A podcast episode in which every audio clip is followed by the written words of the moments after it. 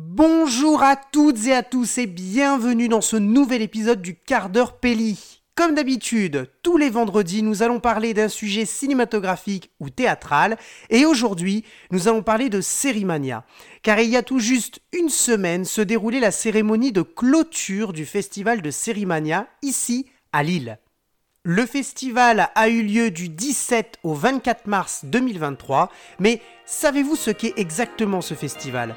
Nous reviendrons sur sa définition et sur l'édition 2023. Sérimania, le grand art du petit écran, c'est maintenant dans Quart d'heure Pelli.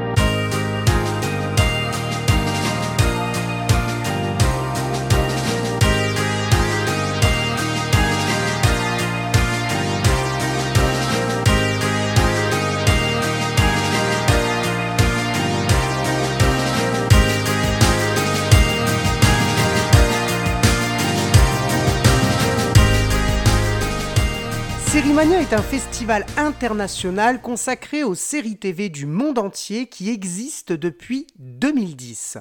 Avant, il se déroulait à Paris, mais en 2017, la candidature de notre belle ville de Lille a été retenue. Le projet avait été porté par Xavier Bertrand, alors président de la région Hauts-de-France, et Martine Aubry, maire indétrônable de Lille. Donc, depuis la 9e édition de 2018, c'est bien la ville de Lille qui accueille ce prestigieux festival des séries, à l'image du festival de Cannes pour les films finalement.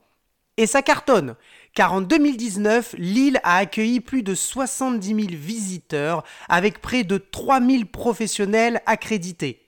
Le festival est géré par l'Association du Festival international des séries de Lille et est basé au 17 Place Mendes France à Lille, c'est-à-dire dans le vieux Lille, près de la Grand Place, devant le Nouveau Siècle, qui est une salle de concert. Alors, ça cartonne auprès des fans, mais aussi euh, des professionnels, car en 2021 est créé le Sérimania Institute pour former au métier des séries. Cette année, pour l'édition du festival Sérimania 2023, de grandes stars ont posé pied à terre sur le tapis rouge, enfin mauve, pour nous en mettre plein la vue. Conférences, masterclass ou encore interviews, des stars telles que Brian Cox, Thomas Sisley, Marcia Cross, Fred Testo, Cédric Clapiche, Tomohisa Yamashita, Nawel Madani ou encore Camille Combal et Jean-Luc Reichmann. J'ai personnellement assisté à l'avant-première mondiale d'une série allemande qui s'appelle A Thin Line, mise en ligne sur Paramount+. Durant cette avant-première qui a eu lieu au cinéma UGC Cinécité rue de Béthune à Lille, les spectateurs ont visualisé les deux premiers épisodes, donc l'épisode pilote et l'épisode 2, en version originale sous-titrée. La série intégrale est composée de 6 épisodes d'une cinquantaine de minutes. Elle raconte l'histoire de deux sœurs jumelles douées dans l'art du hacking qui luttent pour la planète et l'environnement. Activistes et prônant la désobéissance civile, les deux sœurs voient leur union mise à mal face à leurs choix éthiques respectifs et la tentation du radicalisme. La question que l'on se pose, c'est jusqu'où est-on prêt à aller pour sauver la planète? Personnellement, j'ai bien aimé les deux premiers épisodes qui mettent une, ambiance nerveuse et assez noire sur la lutte illégale écologique. On sent une atmosphère sombre et pesante, mais urgente et nécessaire pour sauver l'environnement et faire éclater les scandales, tels que la corruption politique, les fraudes des entreprises prêtes à tout pour augmenter leurs profits sans se soucier de la planète. Les deux actrices principales jouent bien et les rôles secondaires sont bien dosés. Le seul bémol, à mon sens, est l'excès de l'utilisation de la caméra à l'épaule pour les plans subjectifs ou les plans d'ensemble, de la tête aux pieds des personnages dans la forêt notamment. Globalement, je serais assez intéressé de voir le reste de la série pour voir si l'ambiance s'assombrit peu à peu pour renforcer cette lutte invisible mais omniprésente dans chaque scène des épisodes. J'ai également assisté au documentaire Les génériques de séries produits par Empreinte Digitale et mis en ligne sur Canal+, réalisé par Olivier Joyard. Le documentaire relate la construction, la fabrication et le concept des génériques de séries TV grâce à différentes interviews de spécialistes, écrivains, directeurs artistiques et compositeurs de musique. Le documentaire a été suivi par une conférence en présence du réalisateur Olivier Joyard et la fondatrice du site Art of Titles, Lola Landekick. Et c'est curieux, oui, curieux de savoir comment sont imaginés les génériques de séries TV. Ces fameuses images qui participent à la construction identitaire de la série. Quand on parle de série, on pense souvent aux personnages, à l'ambiance ou l'univers, mais aussi et surtout au générique. Qu'on ne doit absolument pas passer, s'il vous plaît, don't skip intro, comme ils disent en anglais. Surtout pas, car les génériques, c'est l'essence d'une série, sa nature, son identité, avec des images marquantes, la présentation des acteurs, des executive producers, des créateurs et bien évidemment la musique qu'on garde très souvent en tête. Durant la semaine du festival Sérimania, il y avait d'ailleurs une exposition sur les génériques, euh, justement qui s'intitulait Don't Skip Intro, les génériques, une autre histoire des séries. Enfin, j'ai assisté à la très attendue masterclass de Martha Cross, célèbre actrice qui interprète le docteur Kimberly Shaw dans Melrose Place de 1992 à 1997, j'embrasse mon jazzy, mais aussi et surtout notre Brie Van de Kamp dans Desperate Housewives de 2004 à 2012. Lors de cette masterclass, l'actrice est revenue sur son parcours en parallèle avec sa vie privée, ses études à la Juilliard School de New York, ses débuts dans The Edge of Night en 1984, son intégration dans Melrose Place, ses études de psychologie, sa maternité, sa lutte contre son cancer et bien évidemment son interprétation fabuleuse du personnage Brie dans Desperate Housewives. Elle a remporté entre autres le Gold Derby Awards, le Satellite Awards et le Screen Actors Guide Awards avec l'équipe de Desperate Housewives. Et j'en profite pour saluer Maziza, une amie qui est absolument une fan inconsidérée, inconsidérable de Desperate Housewives.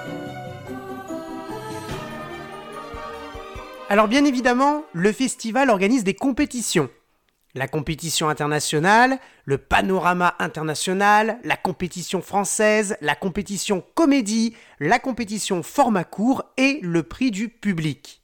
Et les grands lauréats du festival 2023 des différentes compétitions sont, entre autres, en compétition internationale, le grand prix est attribué à la série The Actor, première série iranienne sélectionnée en compétition internationale. Cette comédie dramatique suit les péripéties de deux brillants comédiens sans emploi, exerçant leur talent d'acteur dans la vraie vie. Le prix du meilleur scénario est attribué au scénariste de la série The Fortress. Le prix de la meilleure actrice a été remporté par Margot Bancilon dans la série De Grâce. Le prix du meilleur acteur est attribué à Michael Sheen dans la série Best Interests.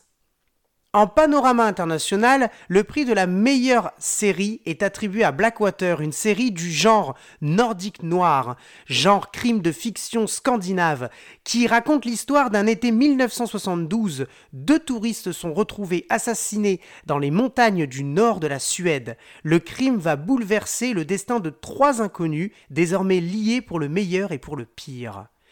Le prix de la meilleure réalisation est remporté par Ernesto Contreras pour la série Tengo que morir todas las noches. Ou encore le prix étudiant est remis à la série Funny Woman, série de 6 épisodes qui raconte l'histoire d'une femme drôle, très drôle, qui s'appelle Barbara et qui va tenter de révolutionner la sitcom anglaise en voulant devenir actrice, emportée par l'élan féministe des 60s. En compétition française, le prix de la meilleure série est attribué à Sous contrôle, série où la directrice d'une ONG est nommée ministre des Affaires étrangères le jour d'une prise d'otage au Sahel. Une comédie acerbe et réjouissante sur l'exercice du pouvoir avec Léa Drucker, Samir Yesmi et Laurent Stocker de la comédie française. Le prix de la meilleure actrice est décerné à Clémentine Célarier dans la série Les Randonneuses et le prix de la meilleure musique originale est attribué à Rebecca Warrior et Maud Jeffrey pour la série Split. En compétition comédie, c'est la série Rictus qui remporte le prix de la meilleure série, série qui imagine un monde où on ne rit pas. C'est vrai ça. Et si nous n'avions plus le droit de rire? C'est le point de départ de cette comédie dystopique avec notre Fred Testo national qui se plaît à interpréter le rôle du contrôleur du rire. En compétition format court, c'est la série Auto Defense qui remporte le prix de la meilleure série. Enfin, le prix du public est remis à la série Little Bird, série qui relate une histoire émouvante au sujet de la rafle des années 60 où le gouvernement canadien arracha des milliers d'enfants autochtones à leur famille. Le personnage d'Esther tentera alors de reconstituer son passé durant ce drame historique. La page Instagram de Sérimania a déjà dévoilé les dates du prochain festival. Il se déroulera du 15 au 22 mars 2024. Et on y sera, comme d'habitude, au plus près des événements, au plus près des acteurs et actrices, pour vous transmettre l'importance de ce festival des séries dans l'univers cinématographique. Je termine par dire un grand merci aux auditeurs qui écoutent et réécoutent les différents épisodes. Et si vous avez aimé cet épisode sur Sérimania, n'hésitez pas à mettre 5 étoiles sur Apple Podcast, Spotify ou encore Deezer. Ça nous permettra d'être référencés et de vous proposer de nouveaux contenus. Allez, on se quitte avec la musique du générique d'une série que j'adore, Monk. Spéciale dédicace à une fan de cette série, Mademoiselle Maëlys, danseuse interprète dans la compagnie des ballets de la jeunesse du Lille Université Club. La musique a été écrite, composée et interprétée par l'immense Randy Newman. Ah là là là, Monk, on t'adore, on t'embrasse, mais de loin, parce que je sais que t'aimes pas trop les câlins. Donnez-lui une lingette, s'il vous plaît. Il faut qu'il se lave les mains. Jungle out there. Confusion everywhere. No one seems to care. Well, I do.